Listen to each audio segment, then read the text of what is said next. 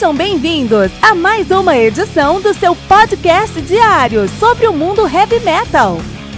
Esse é o Metal Mantra, o podcast do metal sagrado. Lembrando que você pode nos mandar suas perguntas, sugestões, críticas, correções, elogios ou quaisquer outros comentários no nosso e-mail metalmantrapodcast@gmail.com.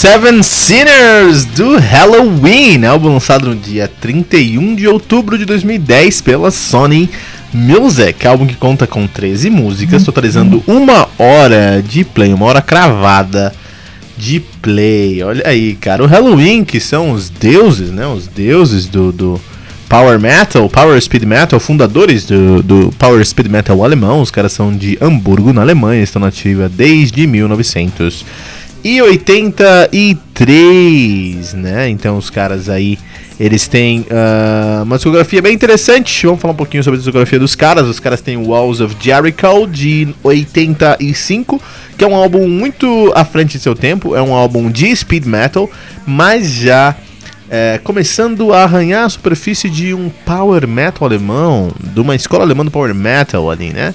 A única coisa que não deixa o Walls of Jericho ser considerado o, av, o pai né, do power metal alemão é o fato de ser um álbum que conta com Kai Hansen no vocal.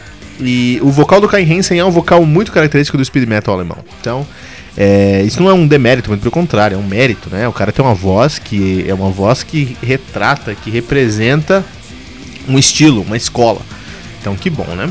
Mas não é power metal alemão. Não é power metal que o Halloween criou sim no seu próximo álbum em 87, conhecido como a lenda The Keeper of the Seven Keys Part 1. E aí no Keeper of the Seven Keys Part 1, sim, aí sim, os caras criaram o power metal que nós conhecemos hoje.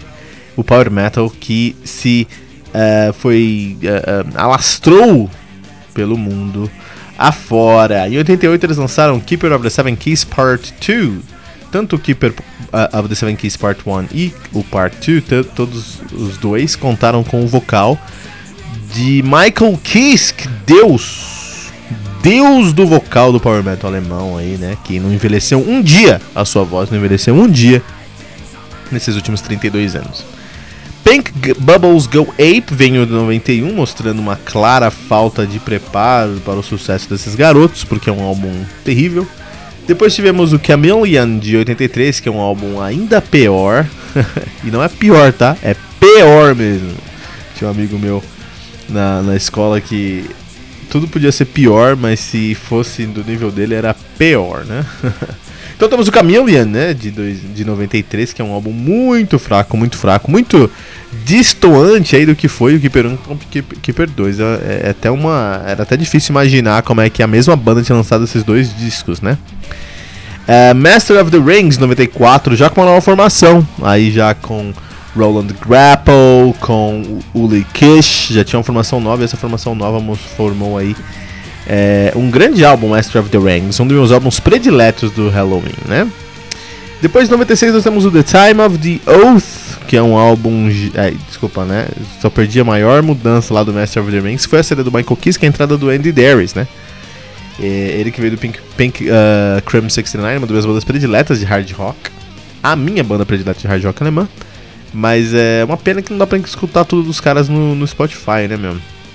Meu álbum predileto de hard rock da vida, que é o Sonic Dynamite do Pink Cream 69, não tá no Spotify. Então escutar no YouTube, cara. Uma pena, né? Isso aí. Nós temos também o The Time of the Oath de 96, e esse é considerado a obra máxima do Halloween, juntamente com Keeper of the Seven Keys Parte 1 e 2. Esse de fato é um álbum incrível aí, onde o Ron Grapple, Willie Cush e o Andy Darius, uh, juntamente com o Mark Groskopf, Groskopf e o nosso querido Mikael Valket fizeram um trabalho ímpar, né? Um trabalho ímpar. É, tem, o álbum inteiro é muito bom. Depois disso tivemos Than Rod, 98, que é Considerado por muitos melhor que o Time of the Oath, mas não pra mim. Acho que o Time of the, o Time of the Oath é bem superior ao Than Raw. Depois os caras lançaram um fraquíssimo Metal Jukebox, que nem era um, um álbum uh, novo de heavy metal, é só um álbum de covers, né? Isso é um crime. Depois tivemos o Dark Ride de 2000, que é um álbum que eu fui escutei recentemente, é um álbum muito bom. O Rabbit Don't Come Easy, o álbum do Halloween, um dos mais fracos e com o inglês mais errado também. Temos 2005 o Keeper of the Seven Keys The Legacy, que foi uma uma uma tentativa infame de fazer o, o Halloween voltar ao que eles eram, né? Uma pena, uma pena mesmo aí, eles cometeram um grande erro aí no Keep of the Seven Keys da Legacy. Eu lembro que no começo desse álbum, eu vou falar sobre isso quando a gente um dia formos falar sobre Keeper of the Seven Keys, The Legacy aqui, né? É, e hum, eu lembro quando a gente foi, que eu fui escutar esse álbum pela primeira vez, começa o álbum com o Darius mexendo na rádio, assim, né? Ele fica mexendo na rádio, procurando alguma coisa para ouvir. E aí passa por várias coisas, e uma das coisas que ele passa é o Keeper of the Seven Keys, é o, é o Eagle Fly Free. E ele faz um, ah, que saco mostrando aí o que veio, né, o Keeper of the Seven Keys The Legacy.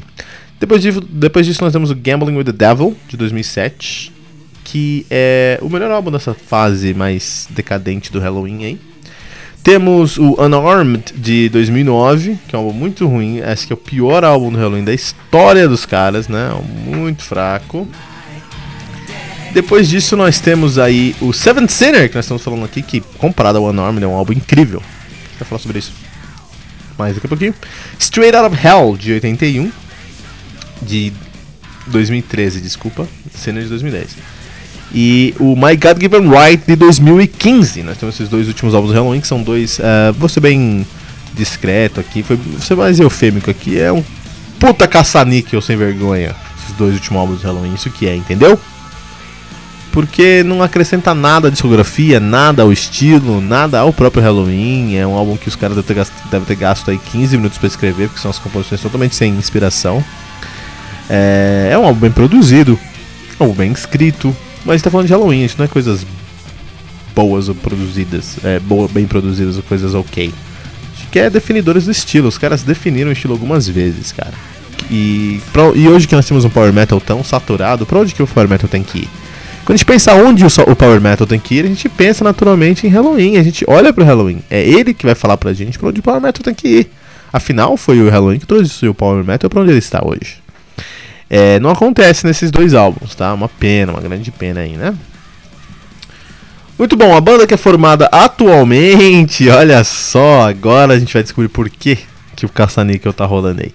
Por Marcos Grosskopf, membro fundador, Michael Weikert, membro fundador, Kai Hansen, membro fundador. Michael Kesk, não é membro fundador, mas está há muito tempo aí na banda já. Andy Darius, no vocal. Não, Marcos Grosskopf no baixo, né? Eu, eu falo como se não conhecesse a banda, desculpa, né? Marco Grosskopf no baixo, Michael Valiket no, na guitarra, Kai Hansen na guitarra, e no, no vocal também, Michael Kisk no vocal, Michael Kiska, né? No vocal, Andy Darius, ou Andy Dari, no, na, no vocal também. Sasha Gersner na guitarra e Danny Liv na bateria, né? Um, e é interessante porque é basicamente a formação do Seven Sinner com os dois vocalistas originais, o Guy Hansen e o Michael Kiske. E minha pergunta é por quê? Pra quê? Qual o motivo? Recentemente eu fiz aqui uma resenha aqui do último álbum do Halloween ao vivo, o Live em Madrid. E eu não faço álbuns ao vivo aqui no, aqui no Metal Mantra. Por sempre fato de um álbum ao vivo não contar uma história. Um álbum ao vivo você pega as melhores músicas de uma banda, coloca num set list e toca em algum lugar que pessoas que pagaram muito dinheiro pra estar tá ali, então com certeza vão custar. Entendeu? Então. Na minha opinião, um álbum ao vivo não conta uma história, por isso que eu não falo sobre álbum, álbuns ao vivo. Nesse do Halloween eu abri uma exceção, eu acho que esse álbum conta uma história uma triste história, na verdade, mas conta uma história. O Halloween hoje é apenas uma grande digital media, do, uma estratégia de mídia digital do heavy metal, cara. Por quê? Por que, que eu digo isso? Por que, que eu afirmo isso? Porque os caras estão aí é, fazendo turnê, headliners, tocando no mundo inteiro, fazendo muito dinheiro, dominando a internet. Sempre que os caras postam qualquer coisa, é, milhões de visualizações, porque os caras são realmente os donos do Power Metal, são eles que criaram essa coisa toda. Mas eles não estão produzindo nada bom, nada útil. Eles estão revisitando o próprio passado. E eu não sei. Isso é uma discussão que eu preciso ter com muitos, muitos podcasters e amigos meus aí. Vou trazer o pessoal para discutir. Eu não sei até que ponto, quando uma banda revisita o passado, ela tá de fato buscando melhorar a sua história, ou acrescentar a sua história, ou tá fazendo cover de si mesmo. E Halloween hoje é a melhor banda cover de Halloween do mundo. Mas ainda assim uma banda cover. Os caras têm um álbum para sair agora, os caras estão em estúdio já falando que vão trazer um álbum novo. E particularmente esse álbum novo que vai me definir se eu tô no time Halloween ou não. Entendeu? Se esse próximo álbum dos caras for um álbum que traz algo, algo relevante, inovador, não precisa re reinventar a roda, não, mas eu tenho que sentir nesse álbum que os caras não estão. Não gravaram em 15 minutos, entendeu? Está falando de uma banda que em 87 escreveram, escreveu músicas como I'm Alive, Twilight of the Gods, Future World, Halloween, A Tale That Wasn't Right. Você tá falando sobre uma banda que em 87, né? Em 88 escreveu Eagle Fly Free, cara. Rise and Fall, We Got It Right, March of Time, I Want Out, Keeper of the Seven Keys. Estava falando de uma banda, estamos falando de uma banda que em 2010 2009 escreveu coisas como Where the como Unarmed, Fall into Pieces e coisas assim. Então eu realmente acho que é, um, é um, uma banda que precisa precisa olhar para si mesmo, entender o que, que eles estão fazendo. Sa assim, dinheiro eles vão fazer em qualquer circunstância, cara. Não tem porquê só fazer um álbum para continuar na mídia e continuar rodando nas turnês, cara. Precisa. Eu, eu realmente espero que eles façam algo relevante aí no próximo álbum. Se vão fazer, não sei. Eu não coloco minha mão no fogo por ninguém, especialmente pelo Halloween nesse momento. Ainda é uma das bandas prediletas, mas. É, todavia, não é isso que define o que os caras são hoje. 2010, Seven Sinners. Os caras são Seven Sinners após o fraquíssimo uh, Unarmed. Um, perdão. E eles vêm já chutando a porta com Paint a New World. Paint a New World é de fato uma música que, que, que uh, mostra o que eles estão, o que eles vieram, né? Mostra pra gente o que a gente tem que esperar dos caras, né? E é uma música fora da caixa, é uma música um, eh, que consegue trazer uma, uma produção mais próxima da produção que a gente espera do Halloween lá desde a época do The Time of the Oath, por exemplo. Uh, a bateria desse álbum aqui tá muito, muito boa mesmo. É um álbum que sofreu com a saída do, do Ron Grapple, mas ganhou muito com a entrada do Sasha Gerstner, né? É uma, uma, um álbum aí que conseguiu trazer é, uma identidade para essa nova cara do Halloween. É muito difícil. Eu critico muito as bandas aqui no Metal Mantra, porque esse é meu trabalho como podcast, é criticar, puxar a orelha mesmo, né? Mas tem que entender que é muito difícil uma banda se manter com a mesma qualidade, com, mudando de integrantes há 30, 40 anos, cara. Isso é bem complicado de se fazer, né? Uh, sobre esse álbum aqui, o Marcos Grosskopf, um dos meus baixistas prediletas e um, uh, um uh, um, um dos, dos, dos, membros fundadores da banda, ele disse que Where the Sinners Go e Are You Metal, Are You Metal a gente já escutou aqui no comecinho da nossa da nossa nosso review aqui, né? E Where, Sinner, Where the Sinner Go é uma música que a gente vai escutar um pouquinho aqui, vamos escutar um trechinho dela aqui agora. Porque essas duas músicas aí, ele disse que são as músicas que dão o tom, que definem a que o Seven Sinners veio. Vamos ter uma, uma ouvida aqui.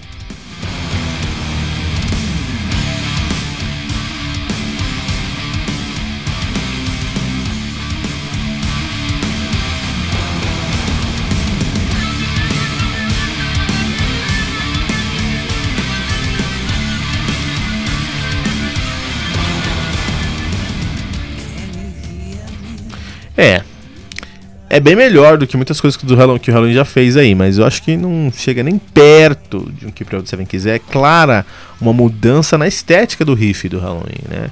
E a estética do riff do Halloween é algo que. É difícil você mudar algo que definiu uma escola de música. Entende? Mas um, com certeza, assim, indiscutivelmente álbum que é o álbum mais consistente do Halloween depois do Better Than, Than Raw, o que é um trunfo. E mostrou que o Danny Lee, o baterista, e que o Sasha Gersner poderiam realmente ocupar postos permanentes no Halloween e fazer um bom trabalho. É um trabalho diferente, uma banda diferente, num momento diferente, com uma pegada diferente, uma estética diferente. E é difícil pro fãzão hardão tipo eu é, entender isso, entender essa mudança, né? Aceitar essa mudança. Halloween é Halloween pra mim, né? Mas, é, e, e, e, muitas vezes eu me acho injusto com essas bandas, que eu falo, puta, cara, eu quero que eles façam o mesmo do mesmo, mas tragam coisas diferentes. Como que eles vão fazer isso? E eu, eu, acho, eu acho isso bem cruel, mas. E acho difícil, mas quando eu vejo bandas como Opeth, como Amorphis, como Stamina fazendo isso a cada álbum, eu falo, não, os caras podem fazer também, pô. Só falta é, um senso de urgência, um senso de se eu não, se eu não provar nesse álbum, vou perder. E, e, e, nesse ponto eu acho que o Halloween não tem nada a perder no próximo álbum. Eles vão fazer um álbum, pra mim, na minha opinião, super caça-níquel, que não vai acrescentar um A à história dos caras. Mas vai ter turnê mundial aí, vão fazer cada um uns 400 mil dólares, e é isso aí, né? Seven Sinners aqui no Halloween. Eh, Seven Sinners do Halloween, um álbum que me deixa triste, cara, aqui no Metal Mantra.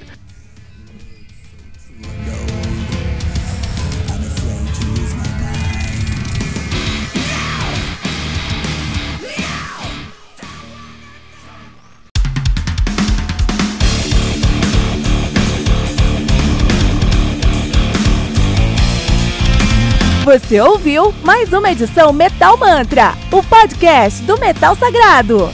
Apresentação: Kilton Fernandes. Não deixe de compartilhar a palavra do metal compartilhando esse episódio, usando a hashtag Metal Mantra.